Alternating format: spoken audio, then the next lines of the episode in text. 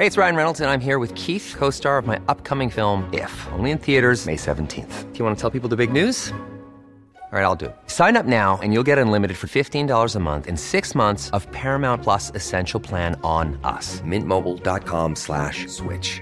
Upfront payment of $45 equivalent to $15 per month. Unlimited over 40 gigabytes per month. Face lower speeds. Videos at 480p. Active Mint customers by 531.24 get six months of Paramount Plus Essential Plan. Auto renews after six months. Offer ends May 31st, 2024. Separate Paramount Plus registration required. Terms and conditions apply if rated PG.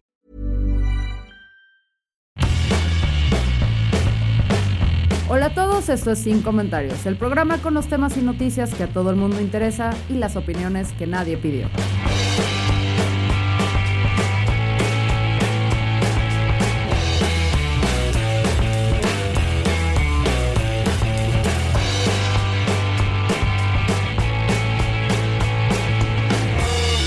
Necesito urgentemente incluir en mi parrilla de sonidos el acompáñenme esta triste historia. Porque si ustedes creen que el tema de la revocación de, mandato y todo lo que sucedió ayer, domingo 10 de abril, ya había terminado, ya íbamos a poder superar el tema. Déjenme decirles que este es el principio de algo muchísimo más grande. Y es el principio de algo que yo creo que sí podría poner en riesgo la democracia de nuestro país. Ahora, no necesariamente bajo el tono de señora del pan que se agarra las perlas y dice, eso va a ser como Venezuela y se va a relanzar el presidente y va a su permanencia. No, pero sí creo que el Instituto Nacional Electoral está en juego y va a ser como sujeto a mucha violencia últimamente. ¿Por qué lo creo? Porque ayer participaron entre 15.7 y 16.8 millones de personas. O sea, un porcentaje del 17 al 18 de la, del padrón electoral. De estos, entre 90 y casi 92% dijeron sí que siga el presidente. O sea, 14 millones de mexicanos salieron a confirmar que sí quieren que AMLO siga. Este ejercicio no es vinculatorio, aunque lo fuera, seguiríamos igual, porque no se logró el 40% de la participación del padrón electoral. Ahora, muchísima gente va a hablar sobre esto, va a hablar sobre la manera en la que se usó ilícitamente instituciones, y ahí están los tweets rondando de secretarías eh, oficiales, cómo promovieron el voto, la manera en que funcionarios se pasaron las leyes electorales por el arco del triunfo, de cómo hubo un acarreo impresionante, por ejemplo, Mario Delgado, que según él se puso a manejar y llevar personas. Pero para eso vamos a tener mucha gente que opina y habla de este tema. Y no me quiero meter porque eso es lo que ya pasó. Yo quiero que hablemos de lo que creo que puede pasar y por qué creo que todos tenemos que estar atentos. Porque termina esta jornada y uno asumiría, uno pensaría que Morena está feliz, que están contentos con los resultados, que le metieron, o sea, lograron tener una precampaña patrocinada por todos nosotros para las próximas elecciones, que la gente diga, sí podemos, vamos muy bien, nos acaban de echar fuego la gasolina, vamos, vamos, Morena, y tengan como que cada vez mayor representación. Pero no es suficiente. No es suficiente y sería muy ingenuo de nuestra parte creer esto, ignorar la narrativa que se lleva construyendo desde hace más de un año. Desde hace más de un año, el gobierno, la gente de Morena, aquellos que están levantando la cabeza para hacer los chiqueados del presidente en las próximas elecciones, nos vienen diciendo que el INE está muy mal, que el INE apesta, que urge que cambiemos las reglas ahí, etcétera, etcétera. ¿Cómo inicia este zipizape? Bueno, inicia con un recorte de presupuesto que el gobierno le hace al INE, bajo el pretexto de que los consejeros eran unos fifís y estaban ganando demasiado. Esto no es del todo falso. O sea, la verdad es que sí tendríamos que voltear a ver qué onda con los consejeros del INE, los 10 consejeros y el consejero presidente del instituto, que son los funcionarios mexicanos que cuentan con un mayor salario en todo el país. Yo no creo que esté mal que los consejeros de un instituto que se encarga de velar de manera independiente que las elecciones y la democracia en nuestro país se respete, o sea, no creo que esté mal que ganen muchísimo. Porque al fin y al cabo no queremos que les lleguen con mordidas, no queremos que les lleguen como, este, pues con amenazas, con todo. Queremos que ganen bien para que estén bien ahí, pero también para que las personas que mejor conocen la ley electoral, para que las personas que tienen como que el, interés de este, de que esto funcione, lleguen y puedan ejercer de una forma libre, ¿va? El problema es que adicional a estos 169 mil pesos que ganan mensualmente después de deducciones, más que el presidente, y eso a mí no me importa que haya gente que gane más del presidente, se me hace que es un error decir que nadie debe hacerlo, tienen otra serie de prestaciones, porque que son como vehículo pagado, combustible, mantenimiento y seguro de este automóvil, 4 mil pesos mensuales para sus celulares, 14 mil pesos para gastos de alimentación, seguros de gastos médicos. O sea, realmente esta lana casi casi les entra directa. No gastan en otras cosas. Entonces sí podemos como hablar de, ok, ¿cómo le hacemos para que no sea tan pasadísima de lanza la forma en la que además reciben estas prestaciones?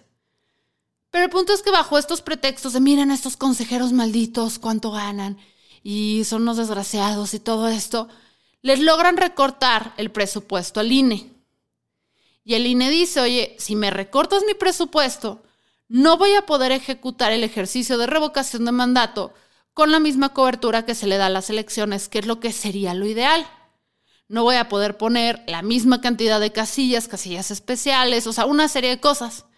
Y el gobierno dice, me vale madres, campeón, hazle como puedas. Entonces el INE dice, ok, pues vamos a hacer con el presupuesto que tenemos y con el dinero que, que tenemos lo mejor que podamos. Y luego el mismo gobierno le empieza a tirar al INE porque no está dando la cobertura. O sea, te recorto la lana, pero te regaño porque no estás haciendo lo mismo que con el presupuesto que tenías a full. Y es donde AMLO empieza a golpetear y a golpetear y a golpetear al INE. A, tal nivel que está como amenazando, pues, porque anuncia y habla de una reforma electoral para limpiar, en sus palabras, al INE y al Tribunal Electoral del Poder Judicial de la Federación, para garantizar que no haya jueces, magistrados o consejeros sin, cito, vocación democrática y de inobjetable honestidad. Y además propone que sea el pueblo quien elija a estos consejeros y magistrados. Y esto lo dijo en la mañanera del 29 de marzo. Entonces, ¿qué dice él? Pongamos a 20, o sea, que el Poder Judicial, Ejecutivo y Legislativo, cada uno ponga a 20 candidatos, 10 hombres y 10 mujeres, y de ahí se haga una votación entre estos 60 y la persona que más votos tenga quede como presidente. Esto es un conflicto, porque ahorita cómo se elige a los consejeros del INE. Bueno, se eligen de manera escalonada, o sea, no entran y salen todos al mismo tiempo. Se eligen de manera escalonada por dos terceras partes de la Cámara de Diputados por periodos de nueve años. ¿Va?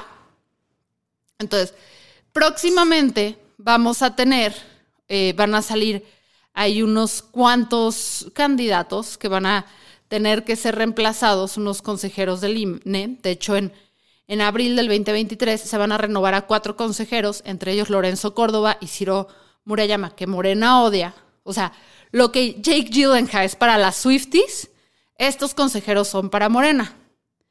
Entonces, se van a como que cambiar a estas personas y quieren como que entrar con esta narrativa de esta reforma electoral, que obviamente si Morena tiene más personas eh, en gobierno, tiene más poder para hacerla pasar, que también para eso sirve esta pre-campaña que se lanzaron patrocinado por nosotros, la forma en la que se nombrarían estos consejeros ya no sería por capacidades técnicas, sino sería, este, pues sí, sometido al voto popular.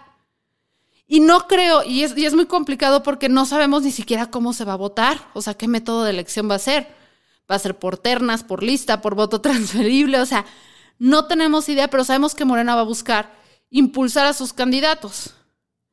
Y esto es peligroso porque no puedes poner elección de un puesto tan técnico tan complicado y tan importante en la democracia en nuestro país a la gente en general, porque se vuelven concursos de popularidad y ya vimos lo que el populismo puede lograr hacer. O sea, tiene que ser una decisión muy sesuda. Repito, se puede perfeccionar, tiene áreas de oportunidad, pero también tenemos que recordar la importancia del INE, porque el INE sí es muy importante. A ver, en 1999, perdón, 1990, la antes de esto, perdón, eh, la Secretaría de Gobernación era la que elegía, perdón, organizaba las elecciones. Vamos a decir elegía, entre comillas, porque pues no lo hacía, según esto era el voto, ¿no? Entonces, antes de 1990 lo, lo hacían ellos.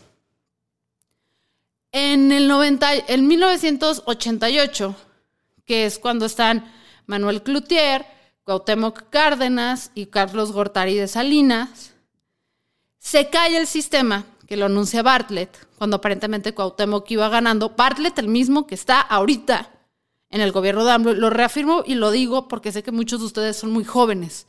Gracias por escuchar, TikTokers. Entonces, se caen, se cae el sistema y ¡pum! Queda el pelón ahí, ¿no? Carlos Salinas de Gortari queda al poder. Se llega a un acuerdo político entre todas las partes.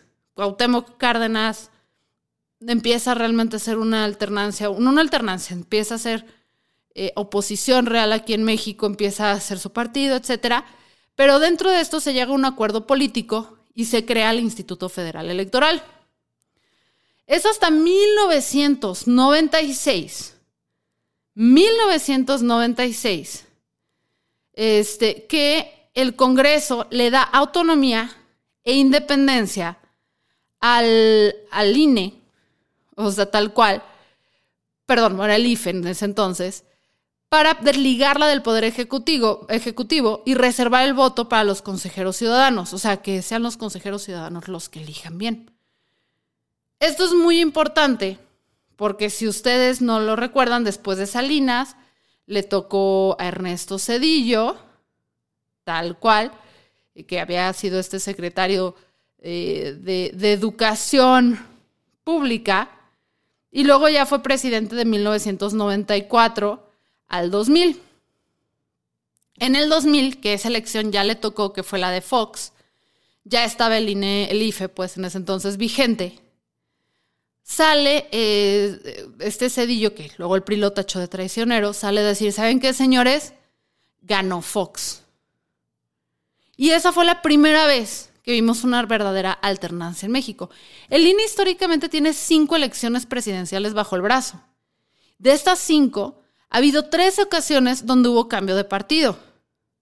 De Cedillo a Fox, que era del PAN, de Fox, pasamos ahí en Calderón, que es lo mismo, de Calderón brincamos a Enrique Peña Nieto, que era del PRI, y de Enrique Peña Nieto, pues jala, brincamos a este AMLO. Entonces, tres veces hemos partido, hemos cambiado de partido, valga la redundancia, sí, cambiamos de partido, y esto es importante. A nivel estatal, el INE ha logrado que al menos 28 gobiernos, no, 28 gobiernos cambien de partido. O sea, a pesar de sus retos, de sus limitantes y sus áreas de oportunidad, ha funcionado muchísimo mejor que la dictadura que tuvimos. Entonces, ahorita, ¿qué está pasando ya que tenemos que poner? Atención, porque ahorita los consejeros del INE, repito, se eligen por dos terceras partes de la Cámara de Diputados por un periodo de nueve años. Cuando acaba esto, la Cámara de Diputados hace una convocatoria para cubrir las vacantes, lo votan, etcétera, etcétera. Pero quiero que por favor escuchen lo que Mario Delgado ha estado diciendo el domingo 10 de abril. Bueno, la gente se organizó hoy en todo México para ir a votar. la gente derrotó hoy a los consejeros del INE la gente derrocó a los consejeros del INE. La narrativa actual del gobierno, la que van a seguir empujando durante los próximos meses y probablemente años, es que es algo de nosotros contra ellos. Nosotros el pueblo contra nosotros fifís. Lo cual me parece muy insano. Y creo que aquí es donde todos debemos entrar en este mutuo acuerdo, donde independiente del partido político que, o sea, pertenezcamos, trabajemos por rescatar o mantener al INE, pero también mejorarlo cada vez. No lo vamos a mejorar si de repente abrimos al que los consejeros, a los que están a cargo de que esta democracia se lleve de una mejor manera, si los cambiamos por voto popular y más con un gobierno populista. Al fin y al cabo, a todos nos conviene y lo que si estás defendiendo tu al INE, estás defendiendo que se haga la voluntad del pueblo. Lo que la gente quiera es lo que sucede. Al defender al INE, si AMLO queda, pues qué bueno. O sea, qué bueno si es lo que la mayoría de México quiere. O sea, chance, y en mi postura personal no es lo ideal, Pero si lo, es lo que la gente quiere, es lo que el país necesita hacer, se la necesita jugar. Si cambia de partido también, pero no podemos agarrar esta actitud donde vamos a secuestrar a este instituto que nos costó sudor, sangre, lágrimas y décadas hacer, nada más por el capricho de un hombre. Tenemos que dejar esta narrativa de nosotros, el pueblo, contra ustedes, fifis, o ustedes, fifis, nosotros, fifis, contra ustedes, el pueblo, porque además es muy hipócrita, porque ya vimos que fifis también hay en Morena. O sea, no se trata de eso, pero hay una, hay un discurso y hay una batalla clara cuando nos estamos manejando en estos términos. A ver, volteemos a la historia. En la Segunda Guerra Mundial, cuando se le dijo a todos los soldados que vamos a luchar contra el mal, la gente llegó muy motivada a luchar contra el mal. O sea, se podían morir, eh, podían perder extremidades, asumir todas las consecuencias porque estabas haciendo algo heroico. Tenías a esta persona la que derrocar. Luego vimos lo que pasó con Vietnam, donde el enemigo no era claro ni cuál era el motivo ni nada, y que tuvimos un ejército desanimado, que no supo qué hacer, y al final terminó, pues, ¿cómo le fue a los gringos en Vietnam? Fatal. La narrativa que Morena maneja y el presidente maneja es una narrativa buena porque está funcionando, pero al mismo tiempo es mediocre. Pero más mediocre es la narrativa que está manejando la oposición, donde no maneja nada. Actualmente no hay causa, no hay motivos, no hay nada. Y es difícil, ¿no? Porque está, lleva tantos años construyéndose la historia que cuenta Morena, que dices, ¿qué onda? Y es más difícil cuando, mm, cuando, un, institu o sea, cuando un gobierno ataca a, a, un, a una institución cuyo objetivo debe ser mantenerse objetiva, valga la redundancia. O sea, pegarle al INE, si el INE ahorita sale a decir, no me salgan con sus fregaderas, lo que están haciendo está mal. De hecho, vamos a escuchar qué dice el INE. Gracias a la participación de ciudadanas y ciudadanos que se apropiaron de este ejercicio, instalaron con el INE las casillas y se convirtieron en los principales garantes del respeto a la voluntad expresada en las urnas. Después de esta demostración de civismo y compromiso democrático ciudadano, pretender descalificar la organización y la participación es un despropósito y un desprecio a la lección que hoy, una vez más, nos han dado a todas y todos las ciudadanas y los ciudadanos. ¿En? Entonces, el INE, aunque se lo estén sapeando, aunque le esté pasando lo que pase, el INE tiene que mantenerse ecuánime. No puede salir a decir esto que están diciendo Mario Delgado y todo esto es una porquería, bla, bla, bla. Entonces, es un, es un objetivo. Es un objetivo fácil. El INE no se puede defender por sí mismo porque si se defiende por sí mismo, va a demostrar que está haciendo o va a dejar claro que está siendo imparcial. No puede hacerlo. O sea, yo no creo que esté siendo imparcial, yo creo que hizo las cosas de la mejor forma posible.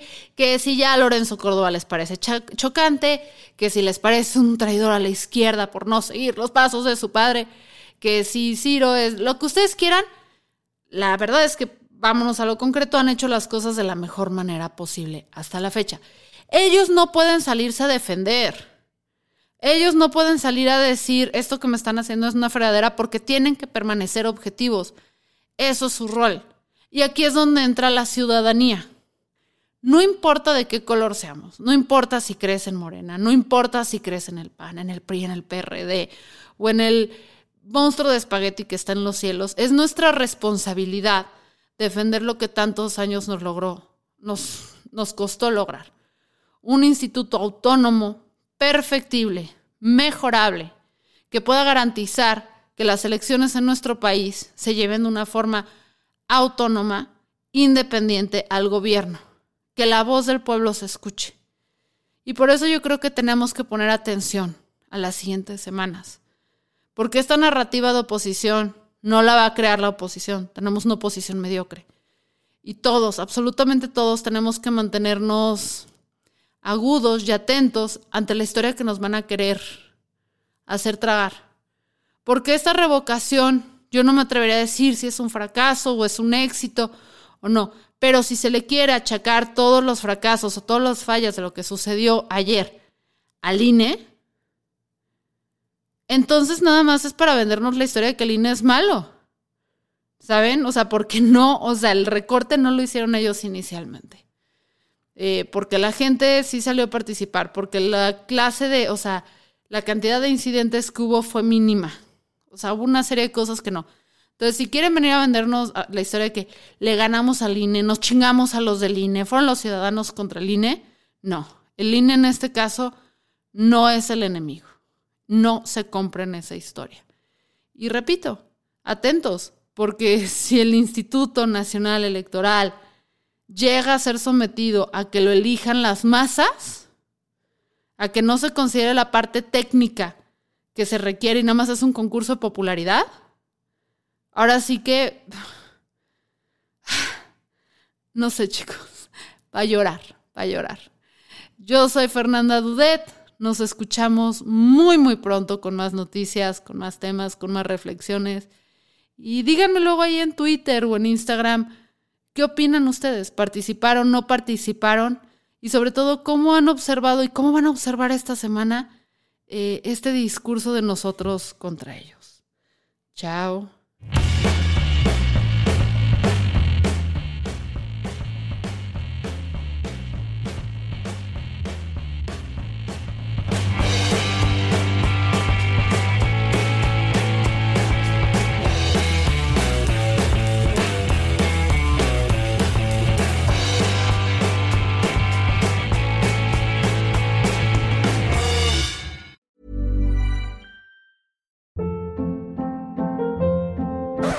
Up. What was that? Boring. No flavor. That was as bad as those leftovers you ate all week. Kiki Palmer here, and it's time to say hello to something fresh and guilt-free. Hello Fresh. Jazz up dinner with pecan-crusted chicken or garlic butter shrimp scampi. Now that's music to my mouth. Hello Fresh. Let's get this dinner party started. Discover all the delicious possibilities at hellofresh.com.